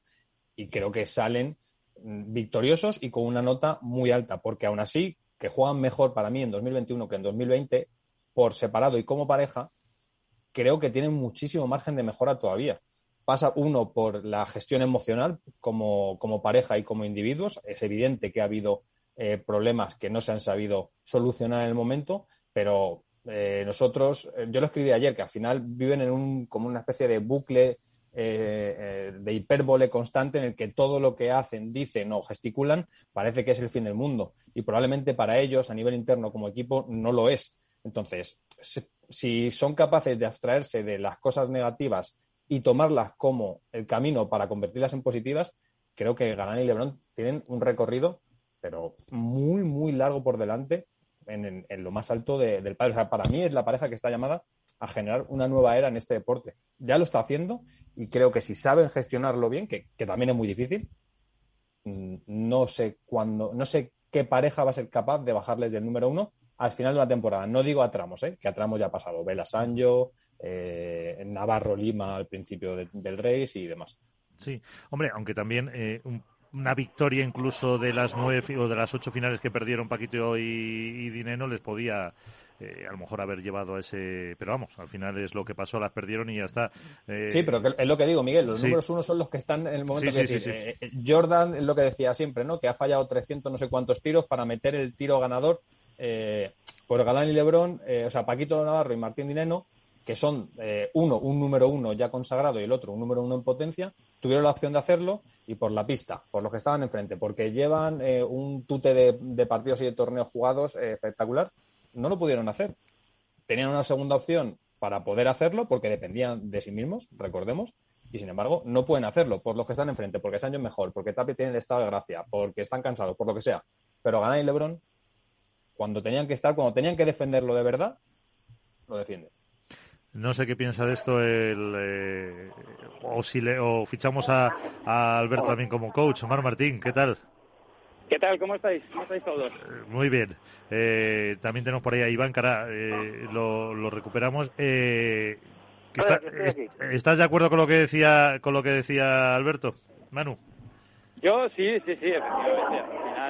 Bueno, llevamos todo el final de la temporada, pues viendo cómo se iban acortando esos espacios entre, entre Lebron Galán y, y Dineno y Paquito. Y al final también hay que remarcar una cosa extra, que bueno, que al final nosotros como, como jugadores es algo que, que, nos influye mucho y es también las circunstancias del torneo, las circunstancias de la pista. Y, y venimos de, de una quizá segunda mitad o, último tercio de la temporada, pues que ha sido más bien lenta. Y, eso, pues lógicamente no es no es, el, es la mejor el mejor envoltorio para que jueguen LeBron y Galán. Así que yo creo que cuando una pareja está acaba número uno, porque ha hecho las cosas muy bien. Lo que pasa es que también es verdad que de parte del resto de los jugadores, pues lógicamente están deseando que, que LeBron y Galán no sigan jugando juntos, porque cuando esos dos están jugando juntos y derechos, es que casi le diría que son imbatibles, porque son las dos mejores versiones de lo que es un jugador de revés y lo que es un jugador de derecha. Eh, Alguien que sabe de esto. Eh, Iván. Eh, no, yo comentando un poquito la, la, la, nota general de la temporada, yo creo que deportivamente le pongo un nueve y medio, porque ha sido creo que el año más emocionante en el que hasta casi casi el último partido del año ha estado en vilo el número uno del mundo, independientemente de la superioridad que han tenido en determinadas épocas, como ha dicho Alberto, Juan y Alex. Eh, me encanta poner el aspecto deportivo la disparidad de campeones que ha habido este año. Ha habido muchos campeones, desde Vela, Tapia, Sancho, eh, Chingoto, Juan y Ale, Paquito Dineno. Eh, yo creo que eso es muy bueno para el pádel, deportivamente hablando. Yo creo que ha sido sensacional en el aspecto femenino, pues eh, el abrumador, eh, por decirlo de alguna manera, barrido de Gemma y Ale, pero bueno, yo creo que también ha estado bonito. Y luego en el aspecto organizativo, pues bueno, pues ya sabéis mi opinión, ahí me la, me la guardo, la sabéis, y esperemos que, todo cambie para bien, pero creo que siempre hay que quedarse con el aspecto positivo y que es el, eh, lo deportivo. Y me quería preguntar algo a, a, a Manu, a Manu, tú dices que que las, las últimas pistas han sido lentas, ¿no? Como México, como Buenos Aires, quizá a lo mejor no tanto Suecia, pero creo que también ahí los número uno tienen que demostrar que tienen que jugar en todo, no solo en pista rápida, ¿no? No, al final, si tú eres bueno jugando en una circunstancia, eres mejor en una circunstancia, está claro que sacas tu mejor versión ahí. O sea, el hecho de decir, no, es que eres número uno y tienes que saber ganar en todo. No, al final eh, eres número uno, pero siempre hay algún lugar en el que juegas mejor, en el que te sientes más cómodo, en el que eres capaz de enfrentarte a la situación de que hay dos tíos que te comen por los pies y que además tienes que jugar con ellos donde ellos son fuertes. Entonces, eh, al final, que, que, lógicamente, si quieres llegar a ser el número uno, estás obligado a ello. Eso es una cosa diferente de decir, no, como eres el número uno, tienes que saber jugar en todas las circunstancias. Está claro que si quieres ganar, te tienes que adaptar a ambas situaciones, pero si te sale una temporada con mayor cantidad de, de, torneos de la zona media para abajo, porque Malmo tampoco fue rápida, eh, pues al final estás, eh, dependiendo de factores externos, lógicamente, y, es así. Pero bueno, eh, ellos son en números uno por, por mérito, son porque han fallado también, es verdad que han fallado Paco y, y Martín ante unos Tapia y Sancho que, jugaron espectacular, pero como te digo, en circunstancias de pista medio o medio rápida, para mí son imbatibles. Y ahí no, es que no, hay manera de meterles manos salvo que realmente fallen ellos solos. Sí, Alberto. Eh, yo quería comentar una cosa que, que se ha dicho sobre la temporada, luego yo doy mi nota y demás, pero para mí el pádel no ha cambiado tanto en muchos aspectos. ¿eh? eh nos congratulamos de que la temporada ha tenido muchos ganadores, y es cierto, pero en un directo con Manu lo hablábamos. Fue en el principio de temporada, especialmente. La temporada, ya lo hablábamos, ya lo comentamos en su momento, iba a tender a estabilizarse. Y si hacemos un poco el análisis de lo que ha ocurrido de la mitad en adelante, las sorpresas se han ido reduciendo y es una cosa normal por dos factores. El primero, la revolución que hablábamos al principio de temporada, especialmente en el femenino, con siete torneos, ocho diferentes, con siete, ocho parejas eh, o finales diferentes, eh, tenía que ver con la ruptura de parejas y los cambios. Eso es lo, primero. Y en el masculino pasaba un poco lo mismo también.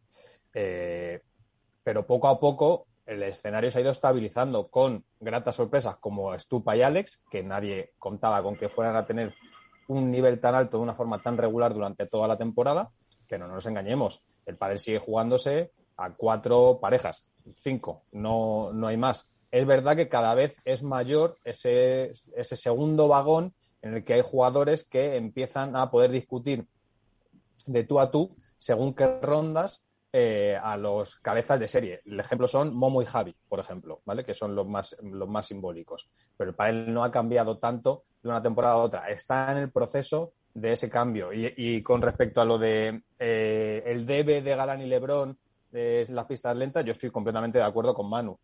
Eh, una cosa es entender que tienen margen de mejora y que uno de los procesos de adaptación que necesitan es rendir mejor en una pista lenta. Es evidente, por ejemplo, lo hablamos el otro día, Manu y yo, eh, Lebron en la final del Master Final no hace una bandeja. No hace una bandeja en toda la final. Y es de impensable hace cinco años que un drive no ejecutara una bandeja durante, no un partido, durante una final de un Master Final. Y sin embargo, en pistas como Argentina, como México, como Suecia, probablemente sea el recurso que más tiene que utilizar, porque necesita no perder la red porque no tiene tanta facilidad para poder definir. Entonces, una cosa es tener margen de mejora y tener que acercarse a los que son a las que son las parejas especialistas en ese tipo de pistas y otras es que estén obligados. Porque pasa como en el tenis. El pádel poco a poco va a tender a eso sin que esté tan estabilizado los tramos de la temporada pero poco a poco va a tender a eso. Va a haber tramos en los que haya pistas más lentas eh, zonas de, humedad de playa eh, etcétera pistas más rápidas y habrá parejas que se especialicen poco a poco y en el tenis no se pide Sí, hay raras avis como un Djokovic de turno que todo el mundo le señala para que pueda hacer el gran Carrier Slam eh, una, temporada. Pero es uno, es una excepción. Y luego jugadores que son números uno ganando solo en tierra, en pista rápida, lo que sea. Entonces creo que un poco va por ahí también la tecnificación eh, y la especialización de las parejas en el pádel. Eh, casi nada, ¿qué se le puede decir a esto, Manu? No, yo, yo lo veo correcto. Sea, al final es verdad que, tendemos a decir que un jugador es número uno o que un jugador es buenísimo en, su totalidad, pero como todos eh, tienen cosas buenas y cosas malas. Incluso a veces le dicen, ¿qué le enseñas? O, ¿qué trabajáis los entrenadores con, jugadores tan top? Lógicamente todos tienen aspectos de mejora y todos se encuentran mejor en unas circunstancias, circunstancias en otras. Hay veces que dicen, qué mal partido han hecho estos, qué mal ha jugado Sancho en México. Eh, que, claro, es que detrás de todo eso no solamente está el rendimiento puro a nivel pádel, sino que está el rendimiento también mental y está el head to head y el saber que la pareja que te está haciendo sombra juega confortable, eh, hace mejor resultado que tú, pasa las rondas eh, en, dos sets y tú en tres.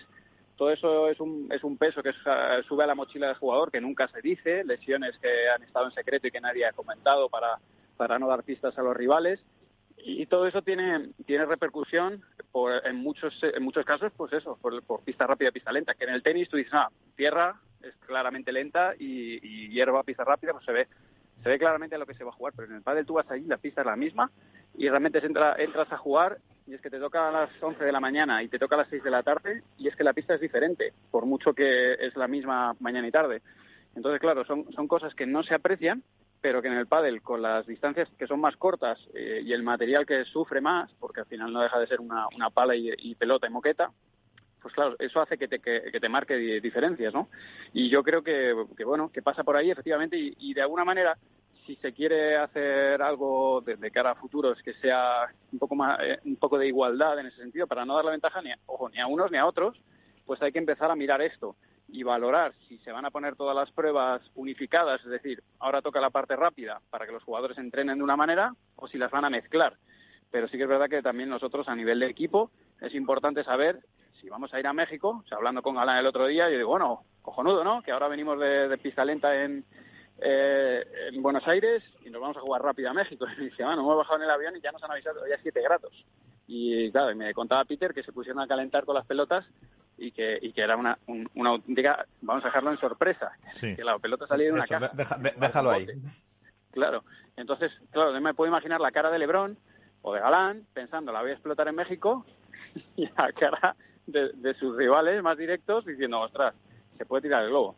Entonces, bueno, pues eh, todo eso yo creo que es importante si queremos profesionalizarlo también a, nivel interno, y queremos dar nuestro mejor rendimiento, tenemos que saber a qué nos enfrentamos, cómo planificamos, cómo van los tiempos de descanso, los viajes, eh, qué tipo de circunstancias nos vamos a encontrar, porque, pues eso, si tenemos que entrenar indoor, outdoor, si vamos a plantear un juego lento, un juego rápido, lo mismo con las previas, pues eso hace que el nivel mejore y que también podamos dar un mejor espectáculo.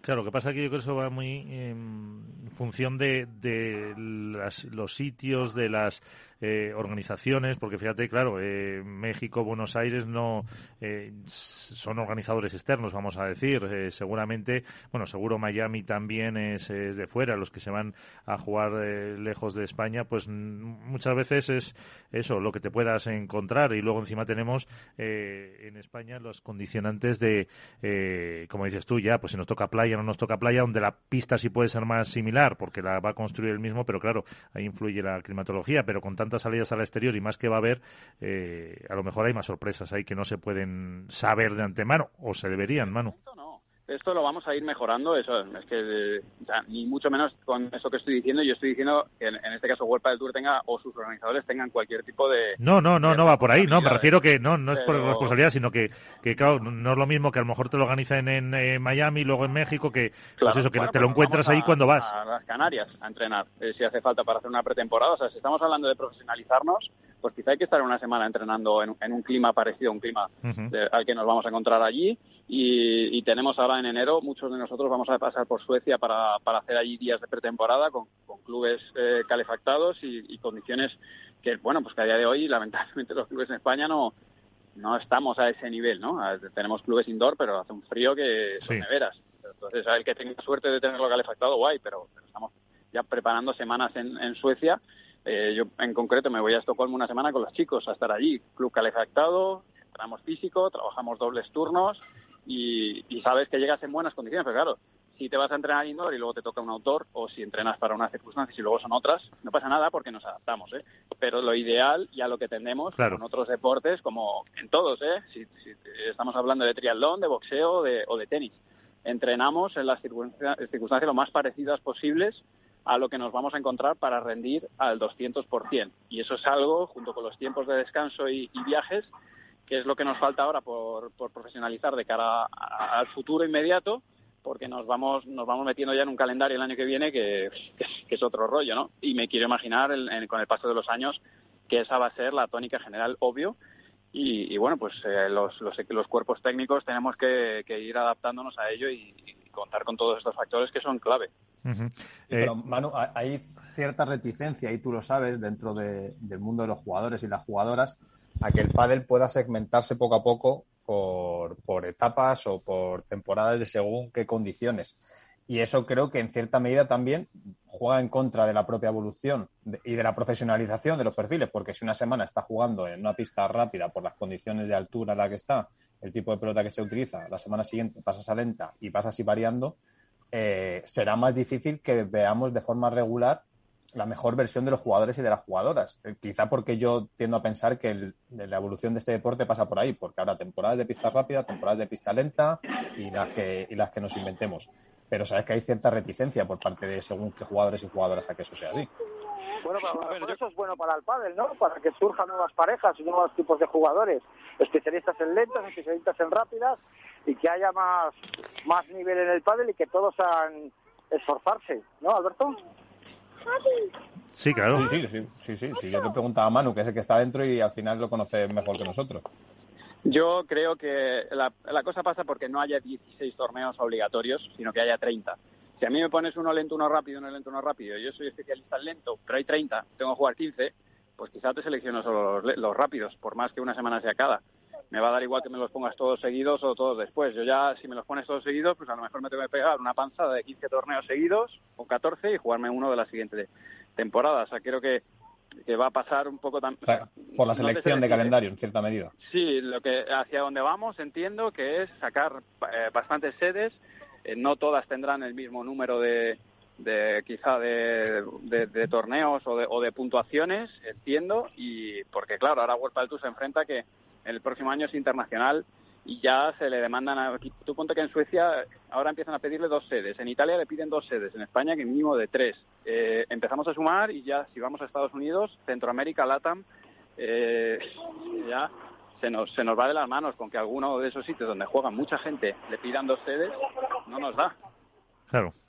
Es que no hay calendario, faltan fechas. Faltan bendita, fechas, noticia, tampoco- también te digo. Sí, claro, pero sí que os digo que el mes de septiembre y octubre para nosotros ha sido duro, ¿eh? Eh, o sea, es que ha sido, y es que el que ha ganado la final o el que ha hecho final es que no ha pasado por su casa, porque ha ido de un sitio a otro. Y, y claro, ha habido un momento en el que alguno, uno por lesión, otro por COVID, eh, al final, eh, en algún momento estaría bien decir, no, es que a mí no me conviene jugar este torneo, yo prefiero parar, entrenar, prepararme los partidos que me están entrando de una manera determinada y, y me preparo para el siguiente, que, que incluso en O algún sea que- momento, no te digo que alguna ruptura venga por ahí. Que, que tú optas, Manu, por el modelo del tenis, entre comillas, en el que el calendario sea lo suficientemente amplio como para que los jugadores se vayan, no sé si especializando, pero que tengan la opción de parar, De- elegir un poco, sí. Como eh, dicen, claro, yo hago la temporada de tierra, yo hago la temporada de rápida. Y en función de los puntos, que vayan jugando con los puntos también, de decir, oye, aquí sumo más, aquí va a ir no sé quién o no va a ir, que haya torneos que simultáneos, etcétera, ¿no? Entiendo. Yo lo veo así, con diferentes pruebas, diferentes eh, pri- diferente price money, diferente cantidad de puntos y también de esa manera, o sea, si tú me metes X torneos gordos al año, sabes que ahí te aseguras a, a los top. Por eso digo que si, si uno de los gordos eh, es rápido y el otro es lento, pues a lo mejor que lo tienes que jugar lento. O sea, eso, con eso no quiere decir que un LeBron y Galán, por ejemplo, no se jueguen ni un torneo de los catalogados como lentos, ¿no? Porque se juegue a nivel del mar y porque se esperen unas condiciones más lentas porque porque los van a jugar, porque por el número de, de puntos lo van a hacer, pero sí que cada uno pueda modular por, por el momento de la temporada porque le conviene, o por lesiones, por sobrecargas, o por lo que consideren oportuno, por cercanía o a nivel económico algunos, porque hablamos de los top, pero ¿qué pasa con la primera ronda o segunda ronda? ¿no? Estos jugadores que, bueno, pues al final les- se van a México y les sale a pagar. O Sí. sale a, bueno, se van a Buenos Aires y les sale a pagar, pues a lo mejor deciden no jugar eh, esos torneos y, y meterse más caña en torneos en Europa eh, o jugarse alguno que, que haya incluso de, de menor categoría, que no dé tantos puntos, pero que sea un poco el estilo de los challengers. Entonces yo creo que va, el profesionalismo va por ahí, va a ayudar a que los tops Bueno, sean, es- siendo está top. ya ahí, de hecho, ¿no? En cierta medida. Claro. Sí, quizás sean un par de años, este año que viene ya hay un cambio y yo creo que cuando en Europa y en, y en las sedes en las que vamos a jugar eh, vean lo que es, vean lo que hace Vuelta del Tour y, y vean un poco lo que es el show, eh, creo que van a querer más y eso hace que en los próximos años, como te digo, o sea, en Suecia no me creo que no quieran al menos dos pruebas, lo mismo que Italia, Portugal y, eh, y están creciendo, Alemania ya está también, eh, en, en todo lo que es en América están Sí. surgiendo. Y Asia, China, como se unga. Claro. Oriente Medio, Entonces, Asia, fíjate. aparte, Ujú. va por ahí. Sí, una planificación de la temporada para, para eso, para además eh, tener una, un orden en los viajes, que no sea ir de una punta a otra del Miguel, mundo. Dime, ¿qué Iván. ¿Qué parejas va a entrenar Manu Martín el año que viene, tanto en chicas como en chicos? ¿Alguna pareja top que nos pueda desvelar? Pues la verdad que de momento yo no tengo cambios, chicos. Siento no. Aparte no es broma, ¿eh? si no diría, chicos, no puedo decir nada. Pero en principio yo sigo con Carol y Eli. Eh, sigo teniendo a, a, mi jugador, un jugador nuevo junto con Mario Huete, que es Jaime Fermosero, en quien confío mucho. Y, y bueno, yo ese de momento es mi objetivo. Ya, ya sabéis que ahora también es el momento de cambios. Pero de momento mi, mi trabajo va por ahí. Eh, eh, mi ilusión es conseguir pasar a un chico desde las previas y, y ponerlo a lo más alto. Eh, mi, mi ilusión es hacer como ha hecho Juan Alday o como ha hecho eh, Mariano Amat con Ale Galán. Y bueno, pues confío mucho en, en Fermosel, creo que tiene la madera y, le- y la calidad para ello y estamos trabajando pues muy muy duro para ponerlo arriba. Bueno, ahora tu trabajo es estar con... Con Ibayanos, ¿no? Eh, con Ibai no he conseguido de momento ponerlo arriba. No me hace mucho caso, tío. Le digo las cosas pero se le olvidaba al pobre. Bueno, ahora tu trabajo es estar con tus niñas, que la tienes por ahí, Sí. que eso es lo más importante. Y eh, yo creo que además ha sido Manu el hombre más ocupado en el Master Final. Eh, un poco, tío. sí. sí. El hombre de Vitruvio, ¿eh? como, como le digo yo. Uf, no, eso, era eso, más que un cresta. Eh, pues Manu Martín, lo mismo. Eh, muchísimas gracias por estar con nosotros eh, otra temporada más. Eh, ahora disfruta de los tuyos, eh, a cuidarse mucho y felices fiestas. Felices fiestas para todos, chicos. Eh, enhorabuena por todo lo que hacéis en este programa. Soy hiper fan y gracias por contar conmigo, de verdad. Muy agradecido. A ti, gracias. Eh, Manu, bueno, pues eh, ahí está alguna de las eh, cuestiones que nos ha planteado Manu para la próxima temporada, porque en cuanto a cambios de en cambios de pareja, eh, yo creo que no se prevé no se prevé nada nuevo por ahí, ¿no? Bueno, Yo creo que eh, ha sonado algo. poco. Bueno, ahí Alberto lo puede comentar, ¿no? Se dice que, que Maxi Sánchez va a ir con Pablo Lima, que Javier Ruiz va a ir con Capra, que Coqui Nieto va a ir con Yanguas y que Juan Martín Díaz va a jugar con, con Miguel Lamperti. Me parece que Uri no se sabe, no se sabe si va a jugar con Ramiro Moyano o no, y es lo único que se ha, que se ha oído en este, en este tema. Me imagino que esta semana empezarán ya las nuevas confirmaciones de, parejas, y luego, bueno, pues eso lo que hemos comentado, ¿no? Destacar la, la ausencia de, de Tito Ayemandi, que se va a la PT. Me gustaría comentar algo, eh, algo que se está rumoreando, algo que se está investigando.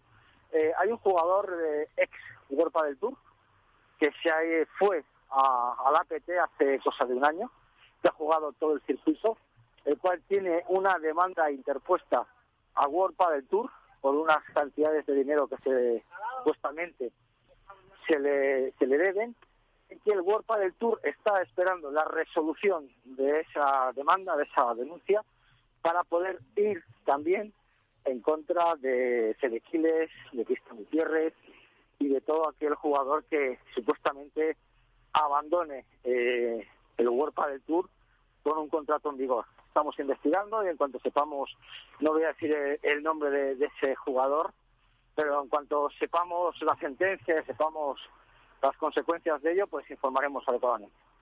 Muy bien. Eh, sobre, bueno, y lo dejamos. Sobre cambios de parejas, eh, ¿alguna cosa, Alberto, Álvaro? Yo, es que, quiero decir, ha dicho, ha dicho Iván, Alberto podrá decir, pero lo ha dicho él todo ya, entonces, poco más, poco más puedo añadir. Del top 8 se, mueve poco el ranking, porque de momento creo que las parejas están suficientemente bien posicionadas y las nuevas de mitad de temporada confían en que tienen todavía margen de, mejora y de cara al 2022. Entonces se ha confirmado la ruptura de Lucho eh, Capra y de Maxi Sánchez. Y, bueno, ya ha dicho Iván por dónde se van, a, se van a colocar y demás, con lo cual no sé yo quién le contradiga.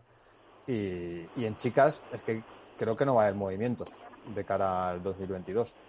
Sí, e, eso te iba a decir. De chicas es que eh, todo lo que ha mencionado Iván, no hay ninguna de las eh, femeninas. Yo creo que va a ser el año en que las ocho primeras parejas de tanto de chicos como de chicas no se no se mueven eh, en, muchos años. Porque siempre se suele mover, algún, a haber algún bolazo, algún pelotazo, pero creo que es el año en que las ocho, por no decir a lo mejor hasta las parejas 10, 12, tanto de chicos como de chicas, te van a quedar inamovibles para la siguiente temporada. ¿Cómo, varía una temporada y otra? Eh? encarábamos el 2021 con tantos cambios que, que teníamos que recomponer un poco cuál iba a ser el escenario y el tablero de juego eh, antes de que empezara la temporada. Y a priori, salvo que se dé alguna sorpresa de última hora, es verdad que ha estado, eh, yo lo hablaba con, con Peter Alonso hace poco en en el directo de Twitch de Manu, que hace dos semanas se hablaba de otras cosas, evidentemente, y estaba todo en el alero y no se sabía, pero la realidad es que enfocábamos el 2021 con muchos cambios y enfocamos el 2022 con cambios que hay, evidentemente, pero que afecten al ranking, por decirlo de alguna forma, y que vayan a poner en tela de juicio por dónde evolucionan los puestos eh, que mandan las cabezas de serie y demás, muy, muy, muy poquitos. Que no está mal, por otro lado, también para la estabilización del deporte y para poder ver, yo creo la mejor versión de, las parejas está más en el medio plazo que en el corto. Esa es mi, forma de entenderlo. Y no está mal también, pues, para, para todos aquellos que, que se sumaban las medallas de las parejas constantemente y de las nuevas y demás, pues eh, al final la información en la que es, la realidad en la que es. Sí, quizás lo que pueda afectar al World Ranking eh, Lima y su pareja, más o menos, a ver si por puede... Eso digo, por eso digo, Max, y Lucho que rompen y Lima con Javi Ruiz, que, que también pues, son las dos parejas que están ahí del top 8. Es que el resto sí. no, se, no se mueve nadie. De momento, eh, digo que si dentro de un mes todo esto cambia, que esto es pádel, evidentemente, como bien dice el nombre de este programa, y no se puede poner la mano en el fuego absolutamente por nadie, eh, pues cambiar el escenario por completo. Pero la realidad es que parecía que iba a haber un tsunami y en redes sociales se hablaba mucho de ello, de no, no sé quién se va, no sé quién rompe y demás. La realidad es que a día de hoy las noticias que, tenemos eh, contrastadas, si bien lo, ha dicho, lo ha dicho Iván, son las que son. Sí, porque eh, en chicas, además, yo creo que la estabilidad de las cuatro primeras eh, hace pues cada vez más difícil que las otras cuatro rompan, teniendo en cuenta además que una de ellas es las gemelas, que esa eh, se da por descontado, con lo cual no se produce en principio ese efecto dominó que vimos el año pasado.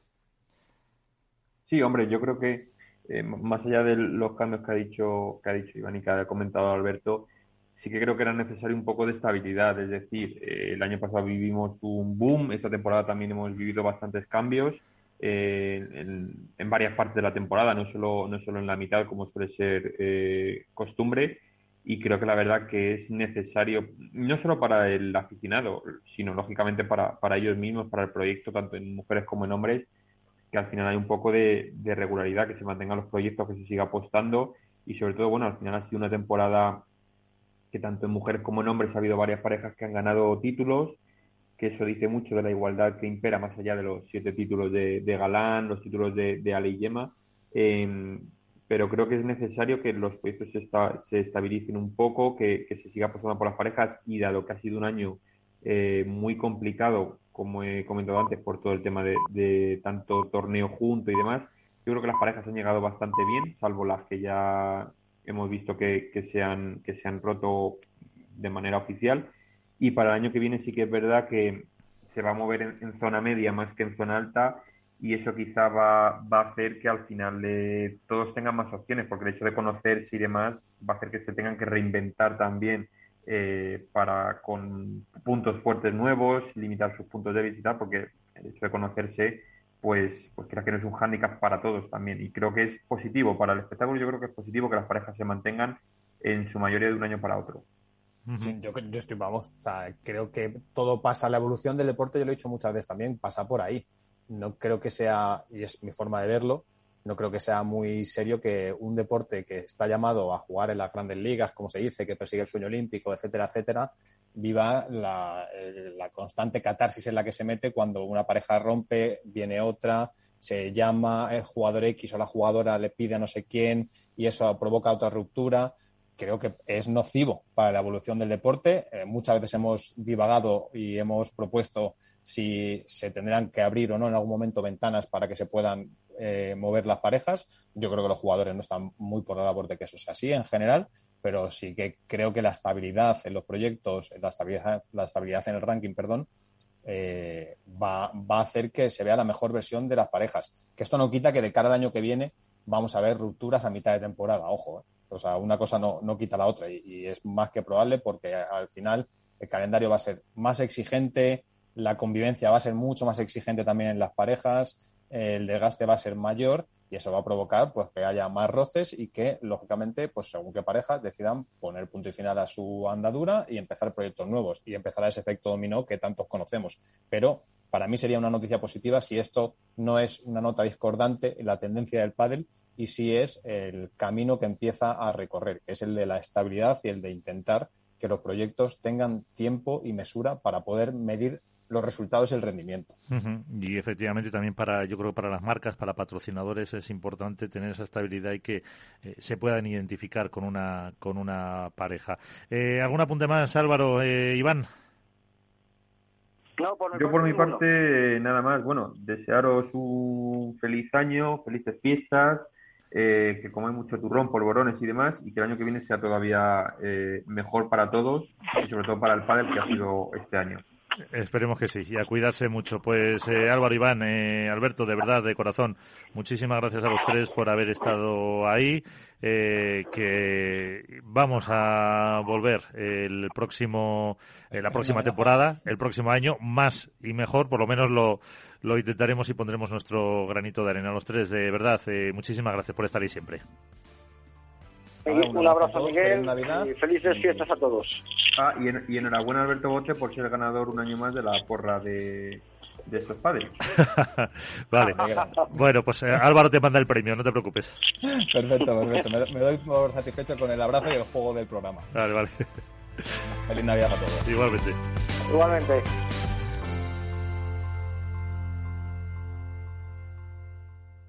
Hook Paddle ha patrocinado esta sección. Hook Paddle Time is now. Esto es Paddle.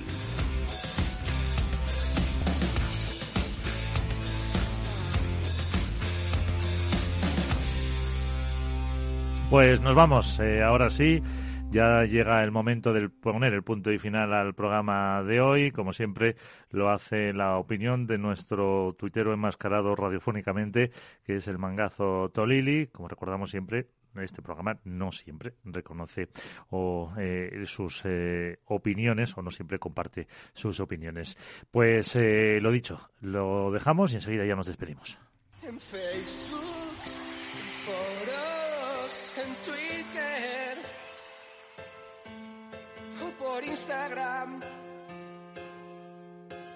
Suelo hablar de aquello que no sé. Hola, soy el mangazo Tolili y no me gusta el pádel. Lobito Lebrón con Galán. Poquito, Dineno. Sancho, Tapia. Alex Ruiz con Estupa. Que por cierto, ya hablaremos del genio que va a soltar una pasta para hacer una pala de estupa propia o algo así, no me entero muy bien. Pero sí, sí, una pala de estupa que engancha menos con la gente que Lucía Sainz y Marrero juntas. Los arqueros siguen, señores. Maxi con Lima. Bostezo, Bostezo. Coello, Vela. Ruiz con Capra. Eh, Javi, Ruiz. Hay mil Ruiz. Momo con Rico. Coqui Nieto, el community manager, con Jaguars. El grandísimo Miguel Lamperti con John Sanz. Beloati con el hijo de la madre Ramiro Moyano. Sigue también el experimento de Campañolo, perdón, Campañolo, con el jugador más joven en hacer experimentos. Edu Alonso con Moya. Silingo, sí, Silingo sigue, os jodéis. Con Gil. Josete con Víctor. Uri con el Che Lijó, que ya va siendo hora de explotar, ¿eh? Ramírez con Arroyo. Pinchi diestro, Ibérico de Pata Blanca. Leal con Semler. Cepero con Alba. Oveja Gutiérrez con Barahona. Y nos faltan dos, bueno, varios, pero dos sobre todo, que por descarte puede que vayan juntos. El gran Juan Martín Díaz y el gran Martillo Piñeiro. De todo esto, pues a saber lo que verdad y lo que no. Pero bueno, ahí lo dejamos. Por cierto, grandísima actuación del, según no sé quién, mejor metetripa, digo, entrenador del año en el máster este del universo. Lamentable. Buenas noches. Ay, feliz Navidad, feliz Navidad, que ya no volvemos. Buenas noches y feliz Navidad a todos.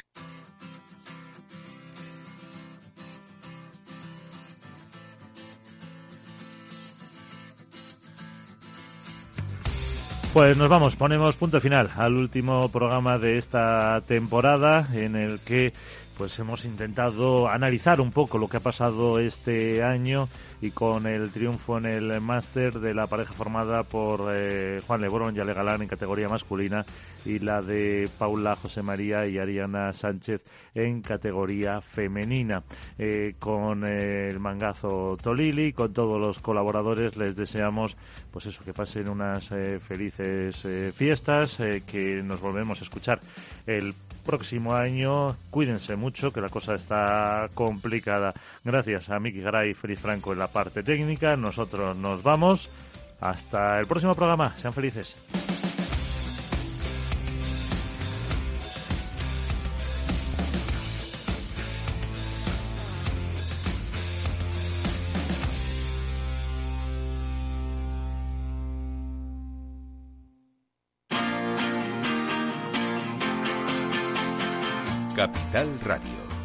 Música y Mercados.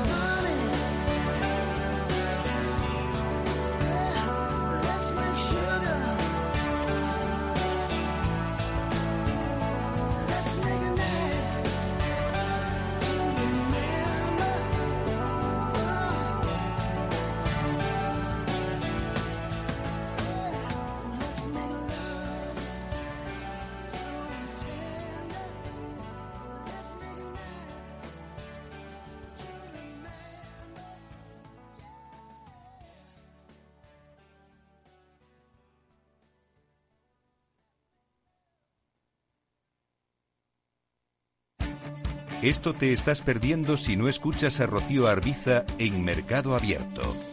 Carlos Buesa, CEO y fundador de Horizon Genomics. Las valoraciones históricamente de las empresas cotizadas en Europa son más, más eh, moderadas o más bajas que, que, sus pares en el Nasdaq, pero en nuestro caso realmente hay una, hay una diferencia que es, que es muy, muy notable y yo creo que esto en algún momento el mercado va, va a reconocer este, esta inflexión de valor.